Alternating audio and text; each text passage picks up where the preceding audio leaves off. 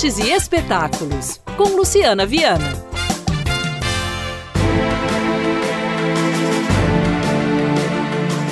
Plurais gigantescas. As personagens femininas de Pedro Almodóvar ocupam o Cine Santa Teresa em Belo Horizonte até o fim deste mês de março, em sessões gratuitas. Com 10 filmes em cartaz, a mostra sobre elas, o cinema de Almodóvar, passa pela filmografia do cineasta ao longo de 30 anos, até chegar a Dor e Glória, de 2019, o penúltimo longa dele. Outras produções contemporâneas, como Julieta, de 2016, dividem espaço com os títulos dos anos 1980 e 1990. As sessões da mostra O Cinema de Almodóvar acontecem entre quarta e domingo. Os ingressos gratuitos podem ser retirados antecipadamente pelo site Simpla, plataforma Simpla, ou na bilheteria do cinema Cine Santa Teresa, no bairro de mesmo nome, em Belo Horizonte. A programação completa está no site da prefeitura